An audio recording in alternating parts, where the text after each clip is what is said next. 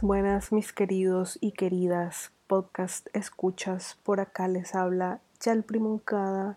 Soy la ideadora, digámoslo así, de Pulpería, un podcast para todos y para nadie. O sea, esta vaina será un chorizo. No pido disculpas, solo les cuento que ando con una afectación respiratoria y que por ahí puede que me escuchen algo gangosa, bueno, más de lo que ya de por sí soy. Igual les advierto sobre algunos ruidos del ambiente que se pueden colar en la grabación, pues esto se graba en una zona urbana de Managua, Nicaragua, a pocos metros de una carretera transitada y también estamos rodeadas de naturaleza bastante sonora naturaleza que puede incluir al vendedor de verduras que ahorita está sonando, por cierto.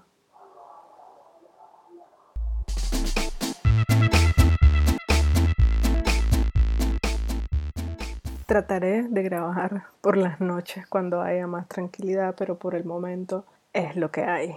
A este le llamaré el episodio cero y les contaré un poco sobre este nuevo proyecto, cómo, cómo surgió, en qué menesteres nos vamos a sumergir y cualquier otra vaina que se me ocurra en el camino.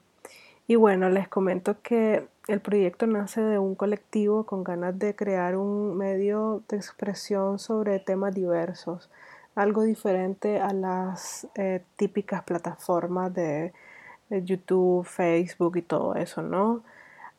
quizás al inicio solo me escuchen a mí haciendo las entrevistas o algún comentario, análisis sobre algún tema, pero la intención es acercar a otras compañeras y compañeros para abastecer esta sonora pulpería.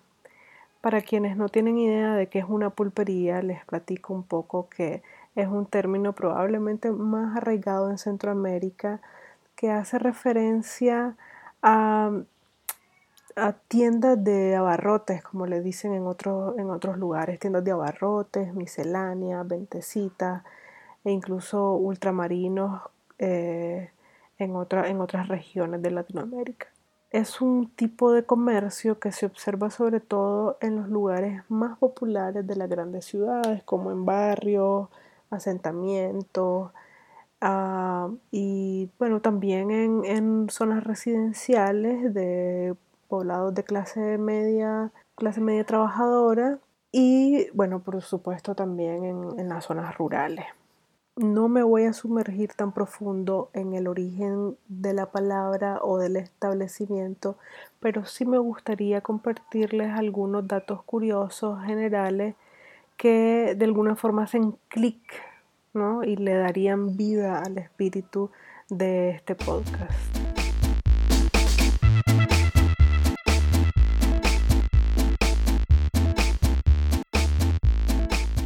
Me voy a guiar más que nada de la documentación recopilada por el doctor Eduardo Giorlandini. Él es un abogado argentino que es profesor universitario también, investigador y bueno, un extenso etcétera. Si quieren leer un poco más sobre este tema y otros, encontrarán varios de sus escritos en eduardoggiorlandini.blogspot.com. Y bueno, a grandes rasgos se identifica a las pulperías como casa o rancho donde se venden, donde se vendían y actualmente todavía se venden eh, mercancías al por menor como aceite, azúcar, cigarros, incluso vino y hierba mate. Estos dos últimos artículos son más característicos de la Argentina. Entre los antecedentes también se describe a las pulperías como lugares donde se concurría a tomar y que eran espacios deportivos y de actividades propias de la época. La época se puede decir que es entre el siglo XVI, cuando se tienen los primeros registros, y el siglo XX, cuando se dice que empieza a mermar un poco eh, la presencia de las pulperías en algunas regiones de Latinoamérica. Entre, entre algunas de esas actividades que se mencionan están los duelos, bailes, carreras de caballo, música, tango e incluso comunicación de noticias entre locales y, viajeros, ¿no? inmigrantes. Con esta parte eh, me gustaría aterrizar a la visión del podcast Pulpería para tratar de convertirlo en un espacio de convergencia donde muchas personas podamos encontrarnos, intercambiar, eh, debatir eh, nuestros saberes en sueños, ritmos, aciertos, desaciertos, alegrías, todo lo que se nos ocurra. Y bueno, mientras, mientras coqueaba, como decimos en Nicaragua, mientras meditaba sobre, sobre el podcast, lo típico de todo proyecto, ¿no? Que se te vienen a la mente un montón de preguntas de todos los aspectos que conlleva sacar algo como esto, que por cierto es algo nuevo para mí, ¿no? Eh, ya que mi línea de comunicación es más hacia la fotografía y de igual forma sospecho que será para la mayoría de los que en el futuro formen parte de, este proyecto, de este espacio, porque casi todos venimos de socializar más con las plataformas eh, tradicionales, eh, como, bueno, ya, ya le llamamos tradicionales el al Facebook y al Instagram. Entonces eh, me pasaba que pensaba en muchas cosas sobre el nombre, la temática, la audiencia, etc. Y, y, bueno, todo eso me provocaba o una saturación mental o de plano quedarme en blanco, pues, y, y hasta el punto de decir, lo hago o no lo hago recién, hace unas semanas, quizás unos pocos días, eh, bueno, hablando esto que estaba en a mediados de octubre del 2019. Ahorita ya estoy casi a finales de noviembre, el tiempo vuela rapidísimo y no me doy cuenta.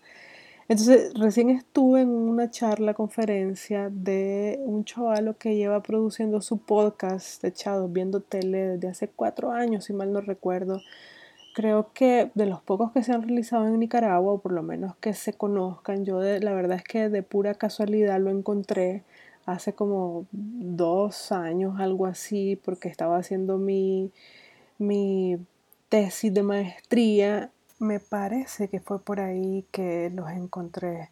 Y bueno, les di seguir, estuve escuchando algunos episodios, pero como no estoy tan em, interesada, por así decirlo, sí me gusta ver películas y todo esto, pero no soy tan interesada en el tema de la crítica de cine, de televisión y series de Netflix y todo eso, pues los, los aparté un poquito y pero como les decía, recién estuve en esa conferencia y logré identificar al, conferencista que es el que, uno de los que hace el, podcast.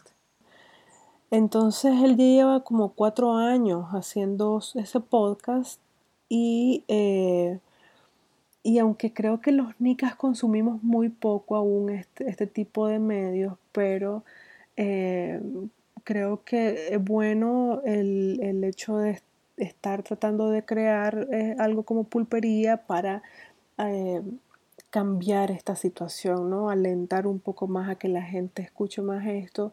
Y por ahí, como en Nicaragua se escucha mucha radio todavía, entonces puede que de ahí hagamos alguna conexión con ese público. Y, ah, bueno, retomando la, la, idea de la saturación mental o de lo que, o de quedarnos en blanco, el, el conferencista, este, prácticamente sugería, ¿no? Aviéntense. El, el equipo inicial lo tienen en sus manos, que es un teléfono smart, unos auriculares con micrófono, échense una sábana encima para que el sonido no rebote tanto y empiecen a hablar de lo que se les ocurra, pues eventualmente encontrarán claridad en sus andanzas, como, como decimos, al final siempre hay luz al, al, fin, al final del túnel. La claridad a veces llega más temprano que tarde y recordé un video reciente de unos adolescentes nicaragüenses haciendo una parodia de las cosas que pasan en las pulperías, ¿no? Y, y de repente se me encendió el bombillo y dije, ok, le vamos a poner pulpería. es un término que eh, aquí en Nicaragua por lo menos está bastante presente en todo el tiempo, en todas las generaciones, en todos lados hay pulperías. Eh, y sobre todo muy presente en los estratos sociales a los que queremos llegar. Eh, lo de esta vaina es un chorizo, eh, lo, lo, tenemos como eslogan por el momento. Es una frase que por lo menos yo nunca había escuchado hasta hace como poco más de un año, eh, o sea, a mediados del 2018, ¿no? Se me hizo chistosa a pesar de que la escuché dentro de un contexto en el que representaba una situación de incertidumbre y confusión para mucha gente. Pero si lo vemos desde el, desde el ambiente, desde este ambiente, el ambiente del podcast, prefiero que se interprete como una, ah, una mezcla de ideas, de experiencias que, contrarias a complejizar las cosas, le dé un fluir propio a todo lo que aquí encuentre su punto de partida o de fin o de nunca acabar.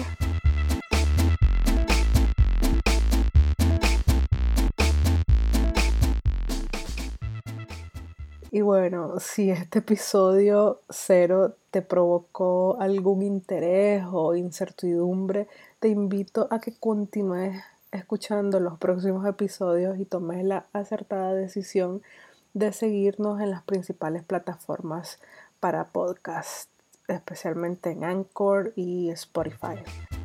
Por acá, ya el Primoncada les envía un fraternal saludo. Esto será Pulpería, un podcast para todos y para nadie. O sea, esta vaina es un chorizo. Hasta la próxima.